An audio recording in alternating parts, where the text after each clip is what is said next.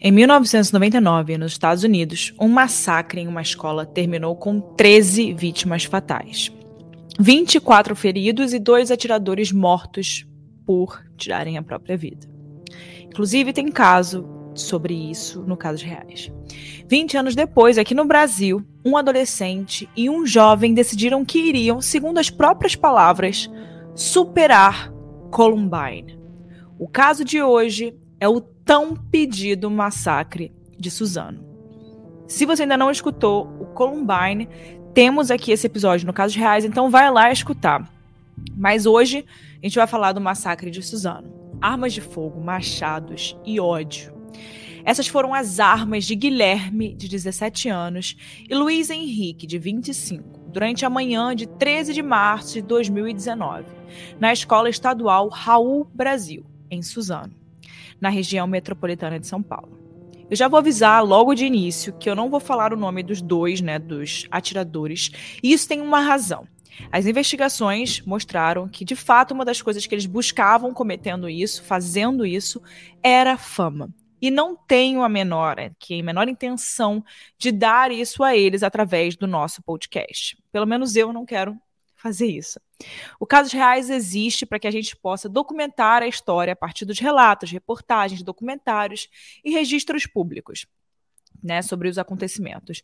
E é muito importante que a gente revisite esses cenários para depois evitar que isso se repita na nossa história. Aliás, infelizmente, esse roteiro foi escrito no mesmo dia em que um assassino invadiu duas escolas e matou três pessoas no Espírito Santo. Com esse canal aqui, esse podcast, eu também tento relembrar as vítimas que muitas vezes são esquecidas, né, durante as coisas que aconteceram. Enfim, só para vocês saberem que eu não vou dar palco para quem fez isso. Mas é muito importante que a gente fale sobre esse momento da história que deixou 11 vítimas fatais e dezenas de feridos para que esse momento não saia da nossa memória, que a gente se lembre que isso não pode acontecer de novo. E também dar voz às famílias, né, para que nunca esqueçam dos, né, de quem ficou, a família que ficou aqui que acredito que sofre, estão sofrendo muito até hoje vão sofrer para sempre e também para as vidas que foram perdidas. Mas antes de começar o caso de hoje, eu vou pedir para aquilo que vocês já sabem, por favor, não deixa de se inscrever no YouTube da gente. A gente tem um canal no YouTube, Érica Miranda. Você vai encontrar lá, vou até deixar aqui na descrição. Também temos o site www.casosreaispodcast.com.br. Vai lá dar uma moral, vai ver como é que o podcast está tão bonito. O site está lindo, vai lá dar uma moral manda o caso que você quer escutar aqui.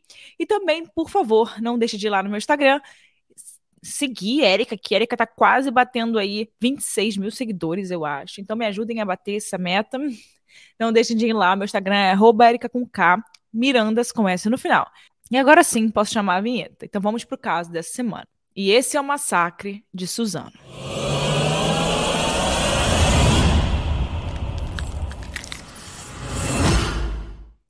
Era uma quarta-feira, nove e meia da manhã, quando Guilherme e Luiz Henrique fizeram uma cena de guerra na escola Raul Brasil, em Suzano. Encapuzados, usando balaclavas e coturnos, eles dois entraram no horário do intervalo do colégio e abriram fogo contra os estudantes, professores e funcionários, na frente de todo mundo. Porém, a história desse dia começa um pouquinho antes.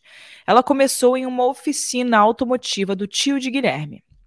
Conforme apurado pelas investigações, os assassinos tinham combinado que antes de ir para a escola, eles matariam um desafeto de cada um. No caso do tio de Guilherme, Jorge Antônio de Moraes, o assassinato foi motivado por uma briga familiar. O adolescente chegou a trabalhar para o Jorge mas ele foi mandado embora depois de uma suspeita de furto no caixa da empresa. Então, Guilherme nunca se recuperou do que ele considerava ser uma humilhação. Né? Ele ficou muito chateado por, enfim, por ter sido mandado embora. Né? Com razão, ele foi mandado embora. Jorge chegou a ser socorrido e levado para um hospital, mas ele não resistiu, se tornando a primeira vítima do massacre de Suzano. Né? Então, já começou bem antes. Seguindo o combinado, os assassinos foram até a casa do desafeto da vez, que era o de Luiz Henrique, que não estava em casa. Então, eles foram em direção à escola, já que tudo era muito próximo, né? A oficina, a casa da outra vítima, da outra potencial vítima, né, que graças a Deus não estava em casa, e o colégio Raul Brasil, onde o Guilherme estudava e o qual o Luiz Henrique era ex-aluno. Eles chegaram à escola em um carro branco que foi alugado para isso, só para fazer esse crime. Guilherme entra sozinho, de mochila, carregando uma pasta na mão. E se passa por um estudante normal, né? Ele entrou, enfim, como se fosse um dia normal, até porque ele conhecia muito bem aquela região. Ele conhecia a escola, então para ele era muito fácil é, entrar de forma natural. Ele já sabia onde as coisas ficavam. Então ele não levantou nenhuma suspeita, enquanto o Luiz ficou no carro. Guilherme chega a olhar para trás para ver se o Luiz estava vindo. E quando percebe que ele ainda não saiu do carro, ele não se abala e segue para dentro da escola. As câmeras de segurança registraram o momento em que os dois entraram na escola e atiraram contra as pessoas de forma aleatória. As imagens são muito bizarras. Uma que rodou o mundo todo foi a de um dos atiradores de costas para o balcão da recepção. Nessa hora, 10 pessoas estavam paradas, conversando assim tranquilamente no horário do intervalo, né? Em uma fração de segundos, o menino tira uma arma debaixo da blusa de moletom, se vira, botando o revólver, né, apontando o revólver para esse grupo de pessoas. E eu falo que é uma fração de segundos porque é, de, é mesmo uma fração de segundos, sabe? Se a gente congela aquela imagem quando o atirador já tá com a arma na mão, a gente vai ver que ninguém, absolutamente ninguém percebe. Não tem como, não dá tempo, sabe? E, enfim, ninguém, ninguém consegue ver que aquilo ali tá para acontecer. E logo depois, passaram segundos, né? Já temos três vítimas fatais nessa cena do crime e o caos começa. Uma câmera externa chegou a pegar a imagem de um deles correndo com a arma nas mãos para a área do refeitório, onde estavam dezenas de estudantes que começaram a correr desesperadamente para todos os lados, né? Aquela loucura, todo mundo tentando fugir daquela aquele negócio. Enquanto isso, uma outra câmera conseguiu registrar a hora que o Luiz Henrique entrou no colégio. Ele parecia estar segurando armas, um arco e flecha, e pela filmagem ele parece estar muito estabanado, apressado. Então ele está na recepção, onde o Guilherme já tinha passado e já tinha deixado vítimas. E foi quando ele pegou um machadinho, né, que é tipo um machado, mas é menor, e ele começa a acertar as pessoas caídas. De acordo com os relatos dos sobreviventes, o pânico a partir daí foi geral. Primeiro, as pessoas não relacionaram um barulho com tiros, né? Você não se dá conta. O que é bem comum nesse tipo de evento. Você. Como é que você vai pensar que aquilo vai acontecer, sabe? Quem vai achar que uma manhã normal de aulas, um atirador tá andando pelos corredores de uma escola né, com crianças e adolescentes, ainda mais no nosso país, né, no Brasil, onde isso não acontece, né? Isso acontece nos Estados Unidos com muita frequência.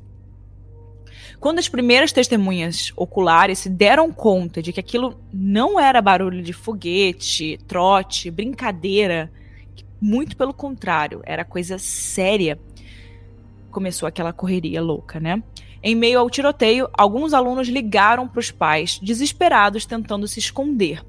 Muitos responsáveis, muitos pais saíram correndo de onde eles estavam naquele momento, claro, né? E eles foram direto para a escola, com medo de que seus filhos fossem vítima do que quer que estivesse acontecendo ali dentro. Um policial militar à paisana que passava fora da escola ouviu esse barulho de tiros e ele correu para dentro na hora, né, para dentro da instituição. E foi quando o Eduardo Andrade Santos, que é esse policial militar, na época ele tinha 34 anos, ele conseguiu parar os assassinos, né? Ele, ele prendeu ali os assassinos até a chegada das viaturas policiais. Porém, até que isso acontecesse, esse milagre de estar tá passando esse policial militar por ali, sete pessoas perderam a vida pela mão, pelas mãos dos dois, né? A primeira foi Marilena Ferreira Vieira Umeso, de 59 anos professora e coordenadora da escola. Ela chegou a receber os dois na portaria e, segundo as investigações, ela não era um alvo específico. Nenhum dos dois tinha algo contra ela. Foi aleatória também a morte da inspetora Eliana Regina de Oliveira Xavier, que tinha 38 anos na época e foi a terceira vítima de Guilherme Luiz. Ainda tiveram os estudantes Caio Lucas da Costa Limeira, de 15 anos, Douglas Murilo Celestino, de 16 anos, Cleiton Antônio Ribeiro, de 17 anos, Samuel Melquia de Silva de, de Oliveira, de 16 anos, e Caio Oliveira, de 15 anos. Porém, a lista de vítimas de mortos poderia ser bem maior, né? Uma das estudantes que sobreviventes contou na reportagem da época que ela entrou em luta corporal com Luiz Henrique. Ela se chama Hilary e correu para a recepção onde ele estava pouco depois dele acertar né, os machadinhos nas pessoas caídas. Ele tenta agarrá-la, mas ela consegue ficar de pé, mesmo levando socos na cabeça lutadora de jiu-jitsu, ela acredita que a disciplina nos treinos do esporte foi fundamental. Foi o que fez né, ela conseguir passar por, essa, por esse trauma, essa coisa horrível. Já que ela precisou ter sangue frio ali naquele momento e técnica, muita técnica para poder, poder lidar com um homem, uma pessoa maior e ainda por cima armada, né? E querendo ou não, é uma situação ali que não é um treino, né? Você tá ali, é uma pessoa querendo tirar a tua vida. E logo que a Hilary consegue se afastar do assassino, saindo pela porta da frente da escola, o Luiz dá de cara com vários outros estudantes que estavam tentando buscar abrigo ou tentando sair pela porta principal. Ali, ele tenta acertar novas vítimas com a machadinha e uma faca. Uma delas era José Vitor Lemos, na época com 17 anos. Ele saiu correndo e foi procurar um hospital, onde ele chegou com um machado ainda pendurado no ombro dele. Puta que pariu, que dor. Meu Deus, que dor. Dos sobreviventes, Anderson Carilho de Brito, de 15 anos, foi o que ficou internado por mais tempo. Ele passou 21 dias na enfermaria do Hospital das Clínicas da USP, onde ele chegou em estado grave. Beatriz Gonçalves, Guilherme Ramos, Jennifer Silva Cavalcante, Leonardo Martins Santos e diversos outros foram as vítimas atendidas em hospitais. Essa história de horror para os alunos que se feriram, tanto fisicamente quanto psicologicamente, né, naquele dia fatídico, 13 de março de 2019, terminou por causa daquele policial, o Eduardo, que entrou na escola quando ele ouviu o barulho dos tiros. Ele deu de cara com os criminosos que chegaram a atirar nele, tá? Naquela mesma recepção onde eles fizeram primeiras, as primeiras vítimas, né? O tiro atingiu a parede e o Eduardo começou a gritar, dizendo, dizendo que eles estavam cercados, que a polícia estava lá fora da escola e eles precisavam se entregar. Isso não era verdade, né? Ele estava só falando. Mas a polícia chegou sim pouquíssimo tempo depois, mas naquele momento o Eduardo ainda estava sozinho, então ele teve muita coragem de entrar lá dentro, né, sozinho. Era apenas um policial sob licença médica que tentou entrar na escola para poder evitar algo muito pior. Ele relatou nas reportagens que quando a polícia tática entrou na escola, eles ouviram dois estampidos assim de tiro eram as duas últimas mortes do massacre de Suzano. O Guilherme atirou em Luiz Henrique e logo em seguida ele tirou a sua própria vida. Quando essas coisas acontecem, as pessoas se perguntam o porquê de tudo isso, né? Três anos depois do que aconteceu, essa ainda é uma pergunta sem resposta. As investigações mostraram que os dois assassinos se julgavam desajustados, é, socialmente né, não inclusos, e eles participavam de fóruns da internet sobre vingança à sociedade. Então, eles utilizaram esses recursos da chamada Deep Web, que eu não acredito nem que era Deep Web, era só a internet mesmo, para planejar o crime, comprar armas e afirmar para o mundo que eles iriam, abre aspas, superar Columbine. Fecha aspas, né? A polícia encontrou indícios de que Guilherme e Luiz Henrique eram amigos de infância. E nos cadernos que foram encontrados, né, as pertences deles, é, e também pelo histórico de pesquisas da internet, deu para ver que eles realmente premeditaram essa ação. E que eles até receberam né, pessoas que. mensagens de apoio de outros criminosos, né? Porque eles já tinham planejado tudo isso e já tinham falado para outros criminosos na internet que eles iam fazer isso. Então eles foram lá receberam motivação. Enfim, os investigadores chegaram a divulgar que havia uma terceira pessoa envolvida nesse planejamento da chacina, né? E que não foi à aula naquele dia. Depois do crime, o menino, que era menor de idade na época, chegou a trocar mensagens com uma professora e disse não estar um, nem um pouco chocado com o que os colegas tinham feito. A professora achou esse comportamento estranho e ela se lembrou de uma dinâmica que ela tinha feito meses antes, na qual os alunos desenhavam coisas com as quais eles sonhavam para depois da escola. Esse menino, em questão, esse menino que eu falei, ele desenhou uma cena sangrenta de massacre que a professora chegou a questionar né, o que, que aquilo significava depois dessa dinâmica que ela fez. Mas, como os adolescentes às vezes fazem coisas estúpidas sem motivo, ou enfim, às vezes só estão querendo fazer algo sem razão, é, o garoto era um, nenhum, não tinha nenhum também histórico de violência, então ela acabou deixando isso para lá.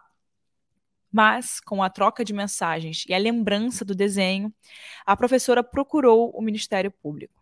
E quando eles investigaram, eles viram que de verdade, de fato, essa pessoa passou por todas as etapas do planejamento do ato, né, do crime que aconteceu, e por algum motivo resolveu não ir à escola aquele dia. Em sua defesa, ele disse que participou do plano, mas que ele achava que era apenas uma brincadeira, uma ficção, que aquilo de fato não ia se concretizar. E ele não acreditava que o Luiz e o Guilherme iriam continuar com aquela ideia. E se a professora achava que ele não tinha histórico de violência, é porque não entrou na casa dele antes. O cara tinha livros de cunho nazista, enfim, é, participava de fóruns ilegais com a mesma temática. E também tinha um histórico de interações racistas e homofóbicas em outros grupos e plataformas de redes sociais, né? Enfim, a gente também não pode dar nenhum diagnóstico psicológico ou psiquiátrico, nem nada do tipo, quando a gente não acompanha os criminosos ou não acompanhou né, de fato. A gente apenas cabe a dúvida do porquê, que nunca será respondida, já que eles não estão mais aqui. E o constante estado de alerta, principalmente sobre quem crianças e adolescentes andam conversando aí nos fóruns da internet. Não, não digo nem na Deep Web, porque isso daí não está nem na Deep Web, está na internet mesmo, naquela que todo mundo pode acessar. E sobre o que são essas conversas e qualquer mínimo sinal de que algo está errado, procurarmos ajuda especializada para quem quer que seja. É assim que a gente pode evitar que Columbine, Suzano ou Aracruz, no Espírito Santo, né, que foi o mais recente que aconteceu, se repitam e que ganhem novos rostos, rostos, né, que sejam novas pessoas, que sejam às vezes na escola do seu filho, na escola da sua prima. Então é para isso que a gente está aqui hoje. A gente está aqui hoje para poder alertar as pessoas, é, não para incentivar nunca, mas para alertar e também fazer um, uma ajuda aí na prevenção. Se você vê algo errado com qualquer um colega seu, qualquer coisa que talvez você, você ache aquilo estranho, pergunte, questione, converse com alguém. Às vezes a gente acha que aquilo ali é pequeno, que aquilo ali não é nada, que a pessoa de fato não vai levar aquilo à frente. E a gente não sabe, né, do que as pessoas são capazes. Por exemplo, esse menino ali, ele tinha toda a possibilidade de ter evitado esse massacre, tendo avisado para alguém antes, né? Ele só resolveu não ir para a escola aquele dia, mas ele podia ter evitado tudo aquilo que aconteceu. Enfim, gente, esse é o caso de hoje. Agora eu vou dar a minha opinião, que todo final de episódio eu dou minha opinião. A minha opinião nesse caso é que realmente é, existem esses casos muito famosos, como Columbine, que de fato servem como inspiração para outros casos em outros lugares um pouco menores. É, hoje em dia, nos Estados Unidos, existe uma super proteção em relação à segurança nas escolas. Eles realmente estão colocando é, aquele negócio de para metal, né, para não entrar com arma, que não tem como não tem como ninguém entrar na, na escola com arma porque eles passam no detector de metais. Eu acho muito bizarro que a gente tenha chegado nesse ponto da nossa sociedade, né? Onde a gente tem que colocar detector de metais no, nas portas das escolas. Porém, acho que, enfim, eu como mãe, se eu fosse mãe, é, eu me sentiria mais segura, né? Enfim, eu acho que a única coisa que a gente pode fazer com esse tipo de casos, como eu disse antes, é a gente prevenir, né? Tentar encontrar, sempre prestar atenção nos detalhes, no que as pessoas conversam com a gente. Às vezes, não, não quer nem dizer que as pessoas vão fazer uma coisa horrível dessa, mas às vezes aquela pessoa pode estar mal com ela mesma. Então, escute, escute seus amigos, escute a sua filha, escute os seus colegas de escola. Tente ser legal com as pessoas. Eu acho que a única coisa que a gente nunca se arrepende na vida é da gente ser legal com as pessoas. É, por mais que às vezes as pessoas não sejam de volta com a gente, mas tente entender o que está acontecendo com aquela pessoa, com aquele coleguinha, com aquele amiguinho. Às vezes ele pode falar coisas ali para você que você pode ajudar ele, sabe? Enfim, gente. Eu não tenho muito o que falar nesse caso. Eu fico muito feliz que esse, esse policial tenha aparecido. Eu acredito muito. Não sei quem está me escutando. Se você está me escutando, você tem fé, você acredita em algo maior. Eu acredito. Eu acho que realmente aquele policial ali foi um enviado, assim. É impressionante como aquele homem apareceu naquele momento, sozinho. Ele podia ter sido morto. Ele estava ali despreparado, sabe? Por mais que ele seja um policial ele não estava preparado, né? E ele, enfim, conseguiu parar isso. Imagina quantas vidas, né, não, não teriam sido perdidas ainda mais se o policial não tivesse passado por lá. É, e ele agiu muito bem, né? Ele teve um, uma atitude muito rápida, ele pensou com muita esperteza, porque nesses momentos eu acho que a questão é isso, né? É saber reagir. Quantas vezes a gente não viu aí a polícia tentando tirar jovens de cativ é, que foram é, sequestrados, e acaba que a polícia erra, e dá tudo errado, acaba tudo, todo mundo morrendo. E ele, nesse caso, ele foi muito inteligente sozinho. Foi, ele entrou ali, ele falou uma coisa, jogou um verde, né, para ver se eles pegavam. Eles pegaram, né, achando que tinha mais polícias lá fora, né, mais policiais lá fora. E não tinha, né? Então ele conseguiu parar, graças a Deus. Infelizmente, vidas foram perdidas, muitas vidas foram perdidas, mas graças a Deus, mais vidas não foram perdidas. E eu espero que hoje, se tem alguém aí que está escutando esse caso, que conhece alguém que foi um sobrevivente ou morava nessa região por perto, é, eu espero que as pessoas que passaram por esse trauma estejam bem hoje, sabe?